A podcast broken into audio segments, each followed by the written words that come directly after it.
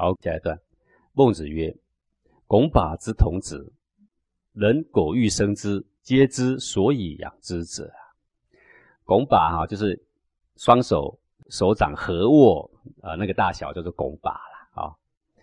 两个手掌合围起来的叫做拱把，就是两只手握起来那么大的一棵桐树或紫树。童子是两种建材啦，都是梁木的意思。人苟欲生之，皆知所以养之者。如果我们是一个种树的人，我们希望它长快一点，我们也会知道说要去研究它长快一点的道理。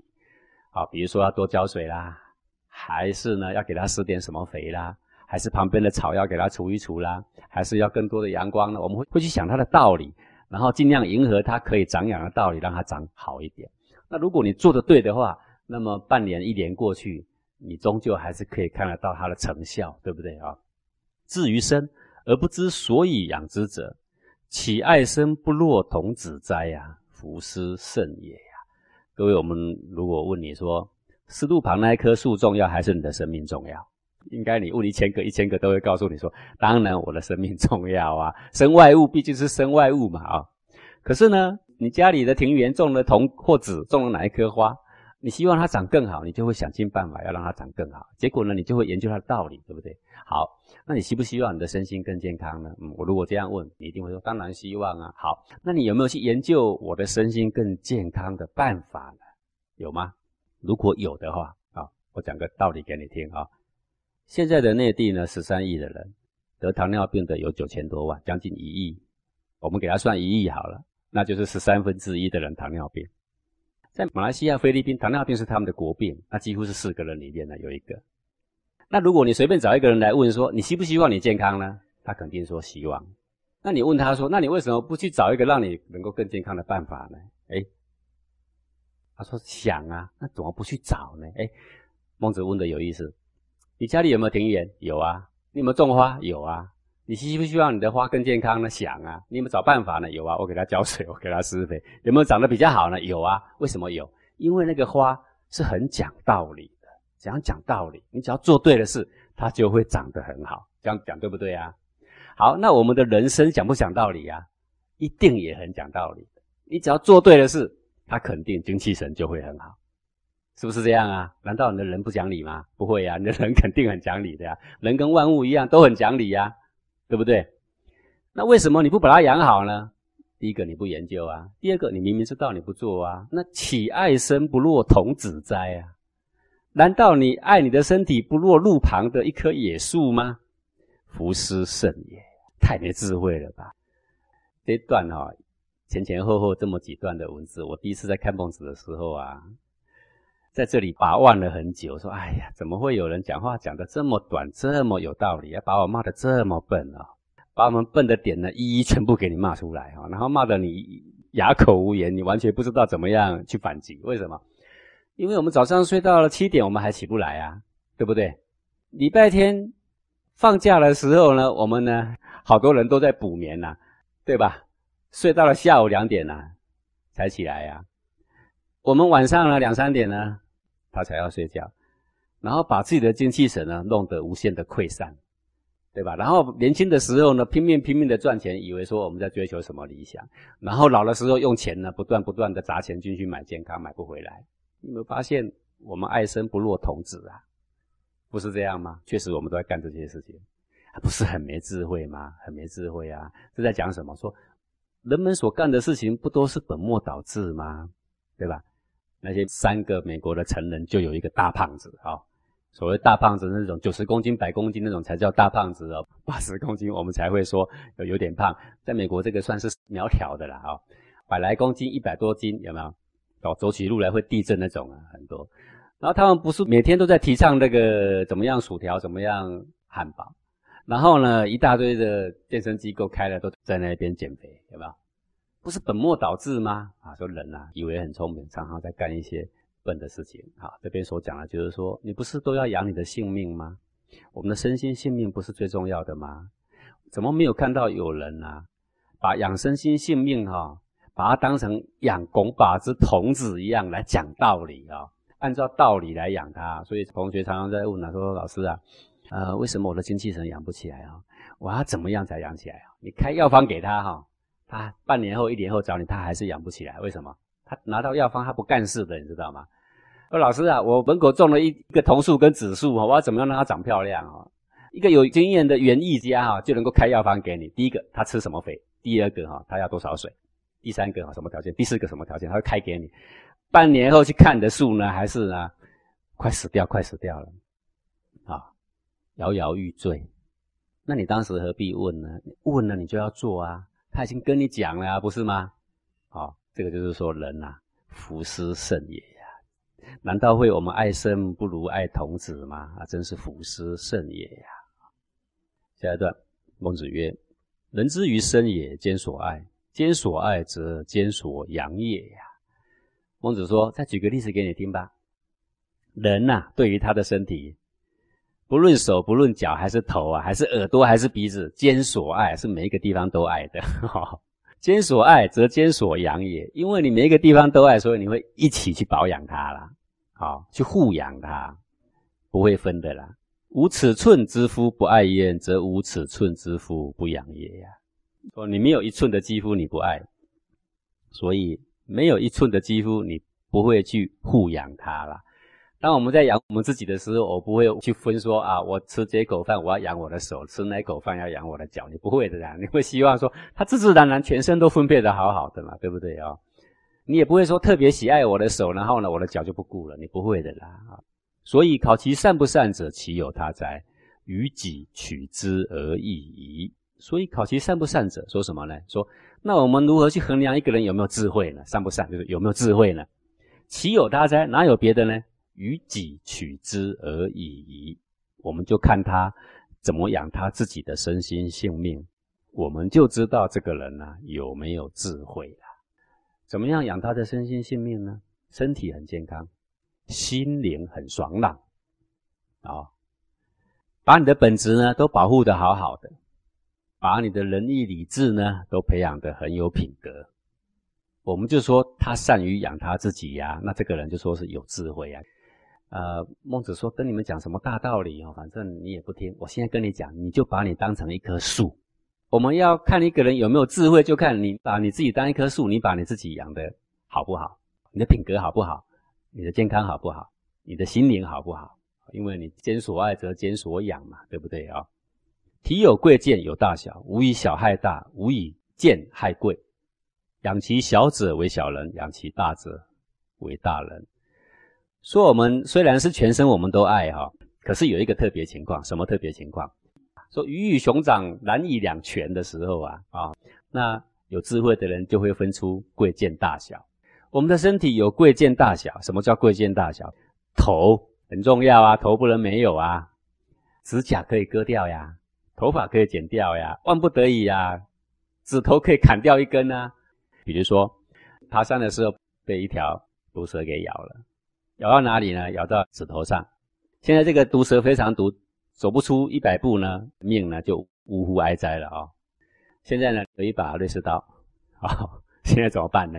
现在是要我的身体跟这个手指头陪葬呢，还是割掉手指头然后保全我的性命呢？这个就是贵贱的问题。如果你也认同说，在这个时候，大半的人，包括医生，都会劝说把手指头赶快剁掉，你就知道说有贵贱，生命是贵的，这个小指头呢？万一难以两全的时候，可以丢掉。我的头，我的身是大的，我这个脚趾头呢是小的。大跟小难两全的时候呢，小的是可以丢掉的。所以无以小害大，无以贱害贵。难以两全，小的不能害大，贱的不能害贵。现在是在讲说，那万一难以两全的时候，我们要看出一个人的智慧怎么看呢？就跟看他大小怎么取舍，贵贱怎么取舍。养其小者为小人，养其大者为大人！什么叫大人呢？什么叫小人？古时候的人很谦卑啊，见到重要的人的时候啊，都说小人叫做什么名字？有没有？他自称小人啊。现在的人啊，很傲慢，自己不称小人。你说他小人，他就揍你，把你的鼻子啊都打到地上去，你信不信啊？古代的人很谦卑啊，碰到谁都说小人如何如何啊。那种人不是小人，你知道吗？自己会说自己是小人，肯定他就是大人了。为什么？要养其大者为大人。好，这个就是孟子的定义呀。当难易两全的情况发生的时候，取大而舍小，有这个魄力、勇气的，有这个智慧的，我们说他是大人。当两个难易两全的时候，取小舍大，好，那我们就说他是小人。好比说我既想打电动，又想要健康，好，各位现在是谁大谁小啊？谁大谁小很简单，你会支持说打电动比较大，可是你能够一直打电动，然后命丢了还能打电动吗？那就不行了吧，对吧？可见的，你打电动还要先有一个什么？有一条命啊，不是吗？那就表示命比较大。好，那命既然比较大，那健康重要还是打电动重要？如果可以两全，我又打电动又能够锻炼健康，那我说好，那我支持你打。好，那万一如果我打电动打到三更半夜，然后呢，打得神魂气散，打的命都快丢了，各位暴毙在网咖的人多不多？很多吧。为了电动取这个小的而失去了他的根呢，他的命都丢了，这个叫做小人呐。能懂意思吗？小人不是骂那种很狡诈的人，不是。古人的定义不是这样，是说你本末倒置，你大小分不清，我们就说这个人呐是小人。那因为我们自认为我们的才疏学浅呐，气量狭小啊，哦，所见未真呐，所以古人有这个谦虚的心，他就说：哎呀，小人某某某啊，大人在上，有没有？古人是这样的啊，这个就是大小的分辨。所以一个人有没有智慧，怎么看他呢？万一难以两全，能够取大而舍小，能够养其大者，我们就称这个人叫大人。大人是什么呢？有智慧、有远见、有根本的人，而不是舍本逐末的人。啊，什么人叫做没有智慧？现在的人每个人都很聪明，聪明跟智慧不一样。很聪明，懂得怎么钻营，怎么样去钻那个洞，走那个后门，得到他想要的利益，我们就说这个人很聪明。可是他没智慧，为什么？因为他为了这个小的而失去大的，他失去了道义，他不敢公开给人呢。公开出来，人家说他没有道义耶，他会羞辱的。有个地洞，他都想钻呢。羞恶之心，人皆有之嘛，对不对？为了小的失去大的，我们就说：哎呀，小人呐！今有场师，舍其物假，养其恶疾，则为见场师焉。场师园丁叫做场师，管理林场的，管理牧场的啊，这是场师。现在有一个园丁。你请了一个园丁来帮你管理林场，舍其物甲，物甲是什么呢？两种建材，梁木啊，这些可以做建材，可以做琴、做色啊，叫做物甲。养其恶疾，二是什么呢？那种枣树，可是是非常酸的，也不能够拿来卖的，丝毫没有价值，也没有人肯吃的。疾就是荆棘。说啊，你请了一个园丁来，希望呢把里面的建材给管好，结果他建材通通给你丢掉，都不给你管，不给你养。然后呢，里面的荆棘养的倒不错，养的闪闪发亮的，则为建厂师焉。那么我们是雇主啊，我们请了园丁，结果他有用的都不培养，没用的都全部培养的不错。那我们就说，啊，这是见场师啊，这是最卑贱、最没有价值的东西的，是谁请你啊？啊，你回去吃自己的。养其一子而失其兼备而不知也，则为狼藉人也。同样的道理啦，有用的东西要先保留，没用的可以去除啊。那么，有的人养了他的一子，养得不错，结果呢，兼备都失去了，啊，则为狼藉人也呀。狼藉什么意思？就是很散乱的，好，杯盘狼藉呀。这个非常迷惑的人呐，非常没有智慧的人。那现在的人差不多就是这样。怎么说呢？房子也有了，车子也有了，然后呢，年纪轻轻三十几岁得癌症，这种人多不多啊？很多呀，对不对？非常的聪明，打电动打到第一名，十三岁的时候得糖尿病，这种人多不多呢？现在也很多了。好，有房有车了呢，丢了他的仁义道德多不多啊？也多了啦。这就是所谓养其一子而失其兼备，小的拿到了，大的通通丢光了，这不是很不值得吗？这不是叫做杯盘狼藉的人吗？哦，饮食之人，则人见之矣呀。为其养小以失大也呀！饮食之人是什么？吃喝玩乐的人。饮食是每个人都要的嘛？好，可是如果你只懂得饮食，不懂得别的，则人见之矣。那么人人就会轻贱这个人呐，说你只会吃喝是吧？那跟禽兽有什么不同？为什么？为其养小以失大也。他养了他的口腹之欲，失去了他的健康，失去了他的道义，失去了他的身心，失去他的道德。我们人人见之啊，在路上人家都要吐他口水的啦。饮食之人无有失也，则口腹岂是为此村之夫哉？